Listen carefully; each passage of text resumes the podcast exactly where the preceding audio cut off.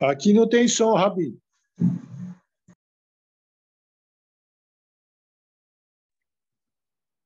Ah, não estávamos gravando.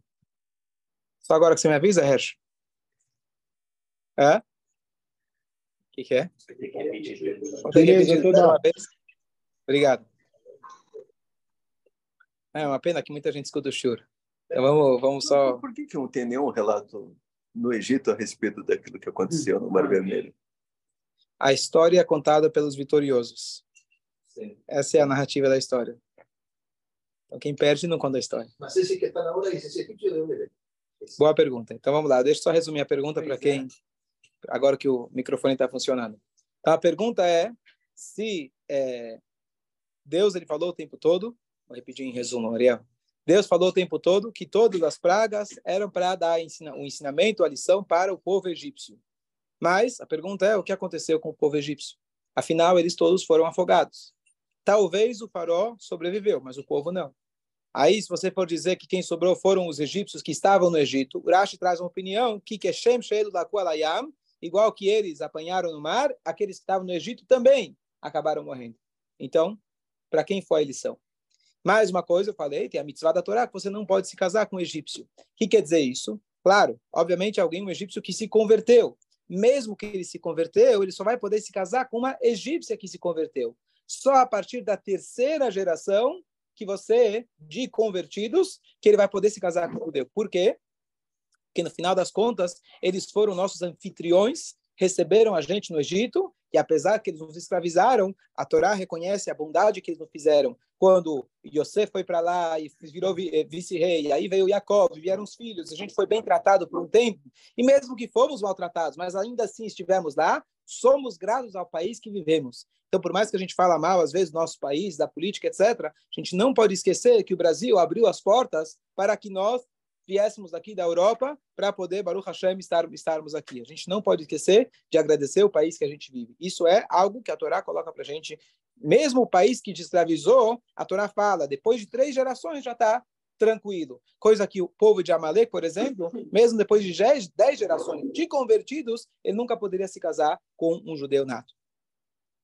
Então, é, a pergunta fica: qual é o intuito, então, de Deus fazer todas as pragas? Porque Deus poderia fazer igual que ele fez no final do comunismo. Deus colocou um negócio na cabeça do Gorbachev. Sabe o quê? Acabou, pode ir embora. Quem quiser, vai embora. Podia fazer o Paró falar: sabe o quê? Vai embora, chega, para de mexer a cabeça. Por que precisou fazer toda essa história? Demorou um ano, toda essa história. Era para ensinar os egípcios. Mas o egípcio morreu, qual que é o intuito? Então eu vi uma explicação fantástica. E a resposta é a seguinte: todos nós, em algum momento, vamos aprender a lição. Por bem ou por melhor. A gente vai aprender a lição. E na nossa vida, a gente tem a escolha quando você vai aprender a lição. Se você for esperto, inteligente, a partir do momento que Moshe não aparece lá, começa a fazer lá a cobra, vai, começa a fazer o sangue, fala, opa, estou mexendo aqui com fogo, melhor eu fazer chuva. Ótimo. Aí você vai poder sobrar para contar a história. Você vai poder viver de acordo com a verdade. Caso contrário, você também em algum momento vai se deparar com a verdade. Mas você não vai ter tempo para poder viver, para contar a história e viver de acordo com aquela verdade. Imagina o cara que ele ganha na loteria, só que no dia que ele ganha na loteria, ele vai para o hospital e morre. Certo? Teve ataque cardíaco com a emoção que ele ganhou na loteria. Então, a frustração, e vamos supor que só poderia ganhar o cara, nem, não vai nem sobrar para os herdeiros. Só, só o cara, pessoalmente, podia ir lá e resgatar. Então, uma frustração é muito grande. Então, quando a Shem ele diz, é uma explicação, mas tem uma lição muito bonita para a gente. Quando a Shem diz, eu quero que Mitzrayim saiba, é pior ainda. Eles vão aprender a lição, a força, e não só isso, eles não vão poder sobreviver para poder falar, uh, eu estava errado, agora eu posso mudar meus caminhos. Se você não fez chuvar na hora certa, você vai fazer chuvar. Alguma hora Deus vai fazer você reconhecer. Mas se você não fizer na hora certa, você não vai poder ter tempo de corrigir os seus caminhos. E é isso então que Hashem fala, Viadu Mitzrayim, eu quero que ele saiba. E claro, a lição para a gente fica muito maior. Se a gente se toca em tempo, dá para a gente fazer chuva. Se você fala, olha, o dia que eu morrer, eu faço chuva. Quando eu sentir que minha hora está chegando, eu, né, eu mudo de ideia. Aí às vezes é tarde demais. Então a gente tem que fazer chuva já de antemão. Então essa é a mensagem ali, estava tá, lendo isso, achei muito bonita e muito prática para a gente. no final das contas, a verdade é o que predomina. No final das contas, a palavra de Deus é o que vai prevalecer. Você tem a chance de você querer aceitar isso a tempo, ou se você deixar para depois, você vai ficar sabendo, mas não vai ter tempo de desfrutar daquela, daquela descoberta. Dúvidas? Já está falando que os egípcios entraram no mar, incluindo o faraó. Então, o Midrash ele diz para a gente, todos entraram no mar. O faraó, inclusive, foi na frente. E a Torá diz, Lo nishar baem adechad. Não sobrou até um. Até um pode ser não sobrou nenhum, ou até um. Até o um, todos morreram, mas o um ficou. E aí, o que diz é que Hashem deu força para ele sobreviveu, ele saiu do mar, fez chuvá, e aí continua a história. Esse é o Midrash. Mas não é a explicação clássica literal. Ele entrou e, teoricamente, entrou e saiu. Sim, isso. Mas é típico dos exércitos eh, árabes, muçulmanos, o general, todo fica atrás. Não como Israel, que o general vai na frente. Perfeito. Então, isso justamente foi o que o Paró usou como pretexto, como propaganda. O que, que ele falou? Peraí, parou. Você aqui mandou eles embora faz seis dias. Agora o quê? Você está querendo convencer a gente para ir correr atrás desse povo? Eles maltrataram a gente, dá, nos fardeia, já esqueceu? Então, não, eu não vou tratar vocês como outros povos. Eu vou na frente. Eu vou estar tá lá na frente. Eu vou com a cara e a coragem. E a pessoa fala, opa, se o Paró vai na frente, eu estou atrás. E aí eles foram. Então, com essa propaganda que ele conseguiu. Ou seja, normalmente eles ficam atrás. Normalmente ele é o primeiro a fugir, tá certo? Mas, mas nesse caso, como a, o ódio dele era tão grande e o coração dele tinha endurecido tanto que ele falou: Eu vou na frente. E aí a turma falou: Bom, se o Paró vai na frente, eu vou atrás. Ele sim foi na frente guiando todo. Mas foi. quando mandou a todos entrar aí no água, ele ficou atrás. Não, não. Ele foi, ele entrou na água. Ele entrou na água, só que conforme esse midrash, ele sobreviveu. Interessante. Certo? E, obviamente, porque Hashem deu mais chance para ele porque, do que os outros? Teoricamente, ele é o mais perverso de ouro. Ele deveria ser o primeiro a, a morrer. Mas eu acredito que é, a maior vingança é ele ver o povo de Israel prosperando e ele lá agora, vendo o que aconteceu com ele, aquela passagem que o Eichmann marchou, ele falou: o quê? Eu estou no país judaico sendo julgado pelos judeus, onde alguns anos atrás eu estava aqui exterminando todos eles, achando que não ia sobrar nenhum. Eu estou agora numa no Estado judaico sendo julgado por eles. Olha onde chegamos. Essa é a vingança. Opa, essa é boa. Você vai, você vai, eu vou. Inclusive está escrito que Deus ele tinha três descrições diferentes no mar: aqueles que foram como palha, aqueles que foram como chumbo e aqueles que ficaram intermediário. Se a pessoa era mais mais bons, boazinha, ela morria de vez, sofria menos. E aquele que era mais perverso era com a palha, ficava lá sofrendo, tá certo? O que mais sofreu provavelmente foi o Paró. Tá bom que ele não morreu de cara, mas pior ainda, ele não morreu e ele ficou para assistir o futuro do povo de Israel, glorioso, que entrou em Israel e etc. Fala. Não, é, o senhor falou de Atman, na Amazon dos Estados Unidos, aqui não chegou. salió una entrevista que una jornalista le fez a Sim, falou. donde él fala toda la verdad, porque en el juicio él no fue capaz de decir nada. Y venían los testimonios, pero en, el, en, ese, en esa entrevista de la fala todo. Y él en una de las partes dice, ah, de los que han mí no importaba nada. Sí.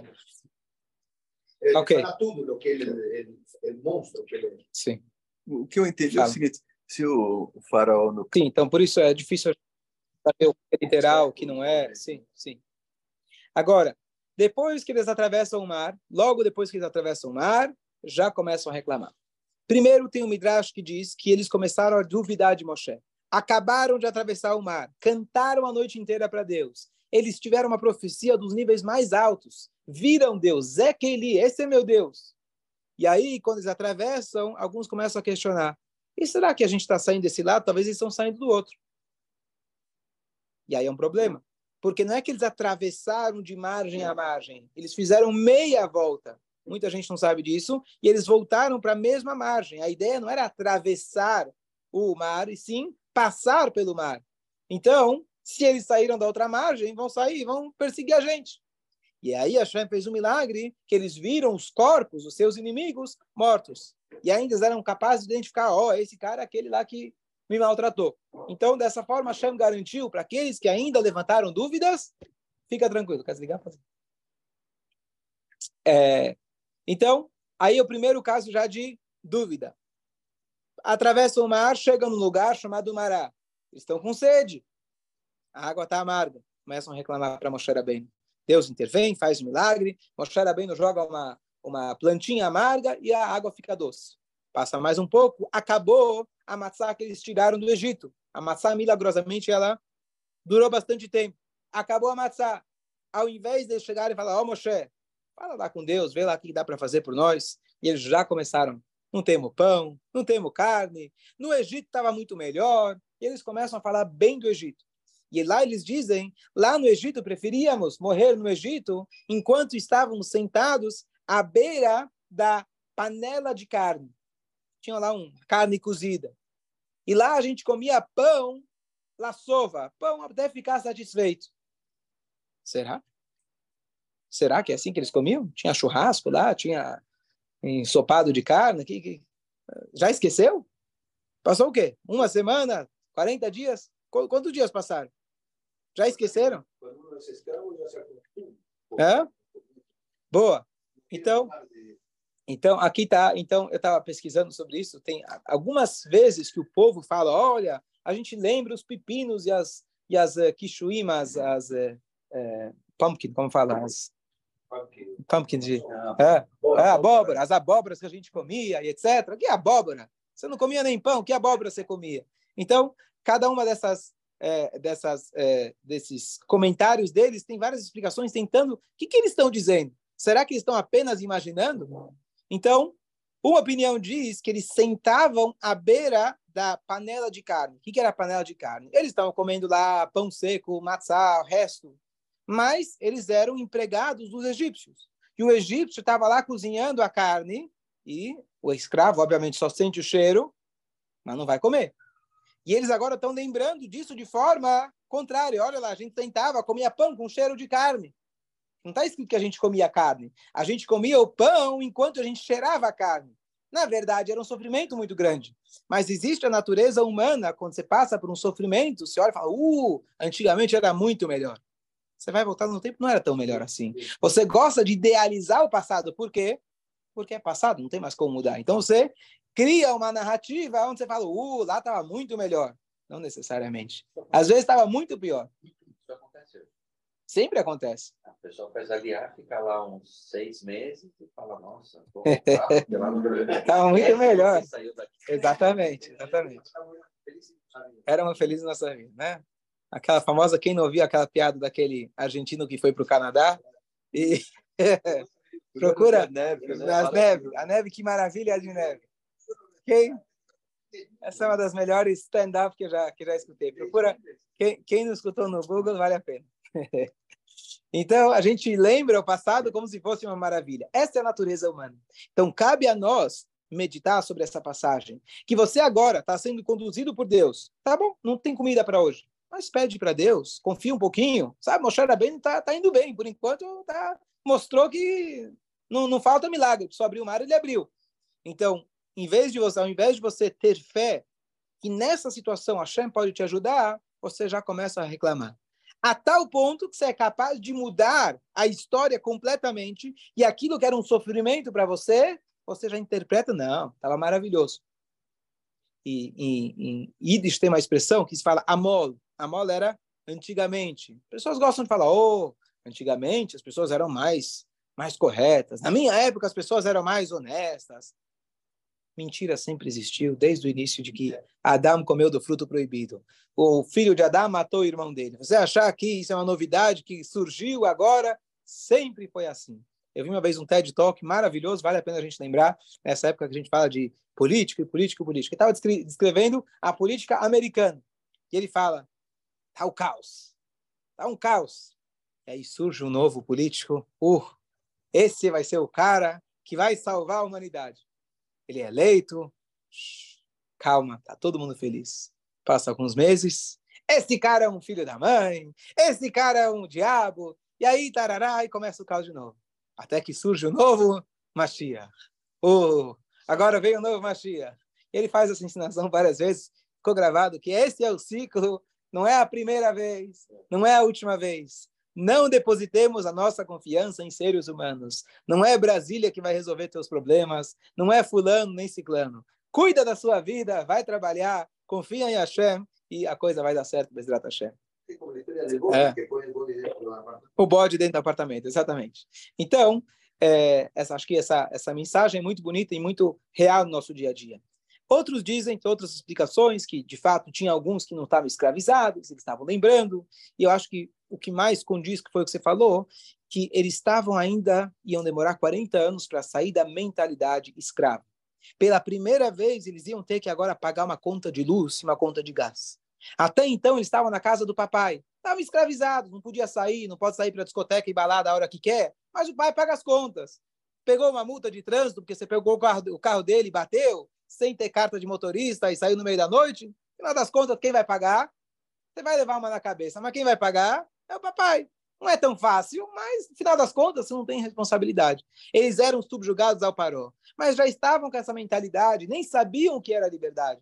Quando chega finalmente o momento onde não tem comida, até agora eles recebiam lá, tá bom, estavam na prisão, mas recebiam diariamente a comida, porque precisavam sobreviver. Não era gostosa. Agora, agora, pela primeira vez, eles têm que pensar como uma pessoa livre. Eu tenho que garantir a minha comida. E aí eles já começaram a reclamar. Opa, prefiro voltar para a prisão. Então, aquela história, tem várias versões dessa história, mas era um, havia um judeu que ele comia no teniado. Todo dia ia lá no teniado, coitado, não tinha. Bom, tudo bem.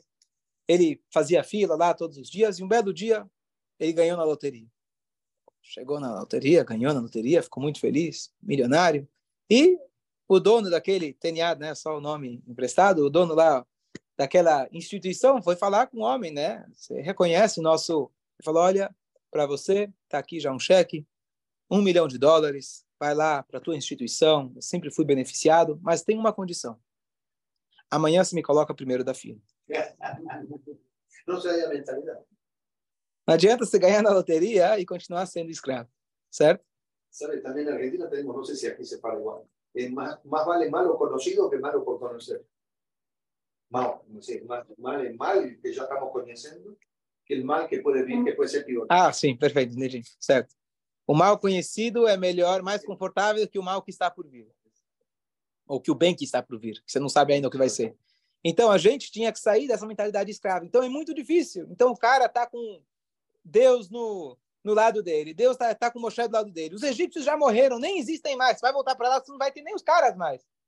Acabou a prisão. Carandiru não existe mais. Não, quero voltar para lá, mas não existe mais. Não, mas quero voltar para lá. Não tem. Mas você fica naquilo, você está tão preso naquilo, você não consegue imaginar a sua vida de forma diferente. E todo o trabalho que Moshe Rabbeinu teve ao longo dos 40 anos é permitir que eles aumentassem, expandissem os seus horizontes e começassem a pensar como pessoas livres. E o primeiro passo para você pensar como uma pessoa livre é você ter autonomia. Coisa que eles achavam que ter autonomia é uma coisa difícil. Claro que é difícil, é desafiador, mas você tem autonomia, você tem liberdade. Claro que você vai fazer, vai precisar trabalhar para ganhar seu dinheiro, mas com teu dinheiro você vai poder escolher o destino dele. O que, que você prefere? Tá bom, tem gente que prefere ser escravo. Justamente a Torá está dizendo para a gente: eu vou dar a Torá para vocês serem livres e terem autonomia. O livre-arbítrio, você vai escolher, vai trabalhar, vai fazer por merecer. É isso que Hashem tirou e libertou a gente do Egito. E por isso a gente fala Zecher Litziat Mitzrayim. O que é Zecher Litziat Mitzrayim? Lembrar, a gente faz o Kiddush à noite, tarará, para lembrar a saída do Egito. No hebraico, você deveria falar Zecher Litziat Mitzrayim lembrar a saída do, preposição do Egito. No hebraico você fala lembrando a saída Egito. Dizem nossos sábios que a saída do Egito já aconteceu. O que a gente precisa continuar fazendo toda semana, quando a gente faz o Kiddush, Zecher Litziat, para nos lembrar, Litziat, para a saída do Egito. Não a saída do povo do Egito. A libertação do Egito. Mandar o Egito para fora. E por isso a gente faz o Kiddush. Lembrar a nossa independência. Lembrar que a gente é autônomo, que a Hashem deu para a gente essa autonomia para a gente poder ter a escolha e poder servir Ele. E esse é o nosso papel. E essa, na verdade, essa é a paraxá que talvez mais marca isso, que é quando eles atravessam o mar, é o momento histórico onde eles atingiram o local onde acabou o Egito. O que, que você faz com isso agora? Então, inicialmente, começaram a reclamar e pedir, e discutir, e brigar com Moshe, etc. E todo o trabalho nosso agora a gente parar e começar a saber que agora você tem um milhão na conta, não, não precisa mais se comportar do jeito você estava se comportando até agora. Você realmente começar a assumir a sua autonomia. E é isso que a Shem dá para gente. Só para concluir com uma passagem muito bonita aqui, condiz com isso, Regis, só um minutinho. É, eu sempre falo isso todo ano, uma passagem muito bonita, que quando o povo estava prestes a entrar no mar, eles viram os egípcios que estavam atrás dele, deles.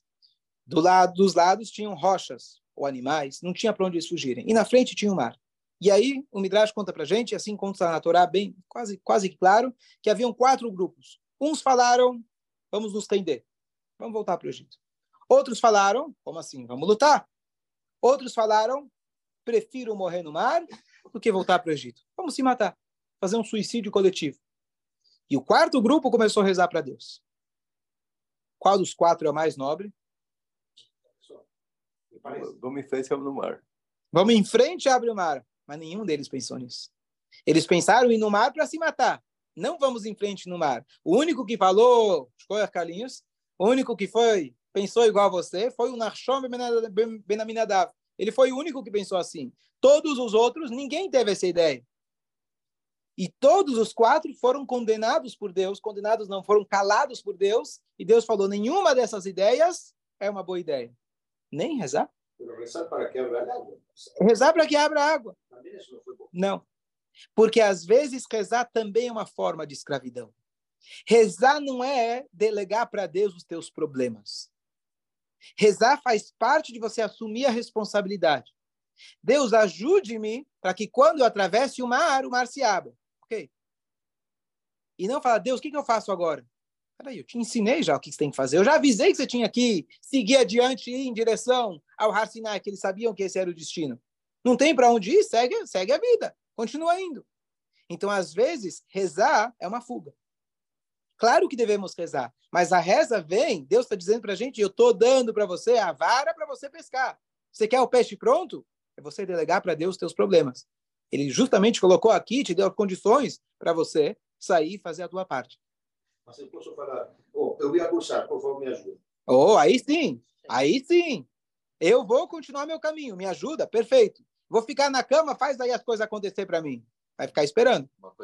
Que não que Deus não seja capaz, mas ele deu para a gente a oportunidade da gente poder sair, trabalhar e fazer por merecer. Eu acho que eu escutei num filme, né? filme de comédia até, mas achei muito profundo.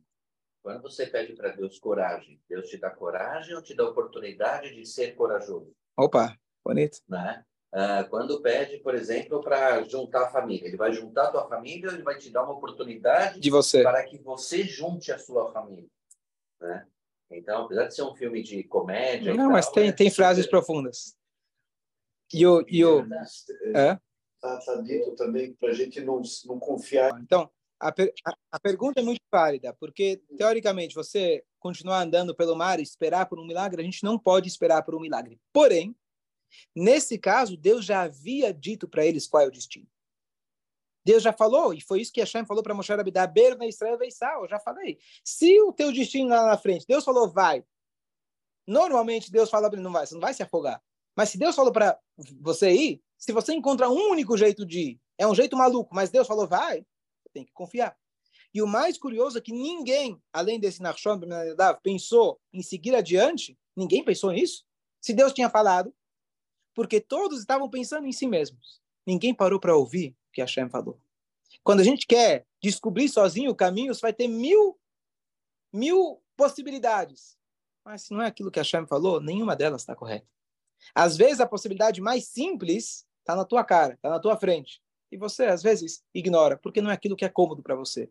Então, a gente tem que parar e ouvir aquilo que Hashem falou para Hashem falou, tinha falado. E até Moshe Rabbeinu foi falar, olha, está escrito que Moshe Rabbeinu estava rezando.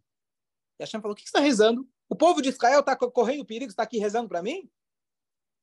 Até Moshe foi criticado por isso. Quer dizer, não era uma coisa tão óbvia assim, de como continuar o caminho. Até ele, entre aspas, errou e foi criticado por Moshe. Mas para nós que já lemos a Torá, fica para a gente a lição.